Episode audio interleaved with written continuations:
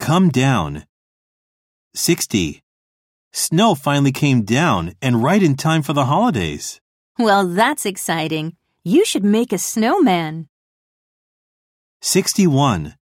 The newspaper says the price of gas is coming down. Yes, finally. I think we should go for a drive.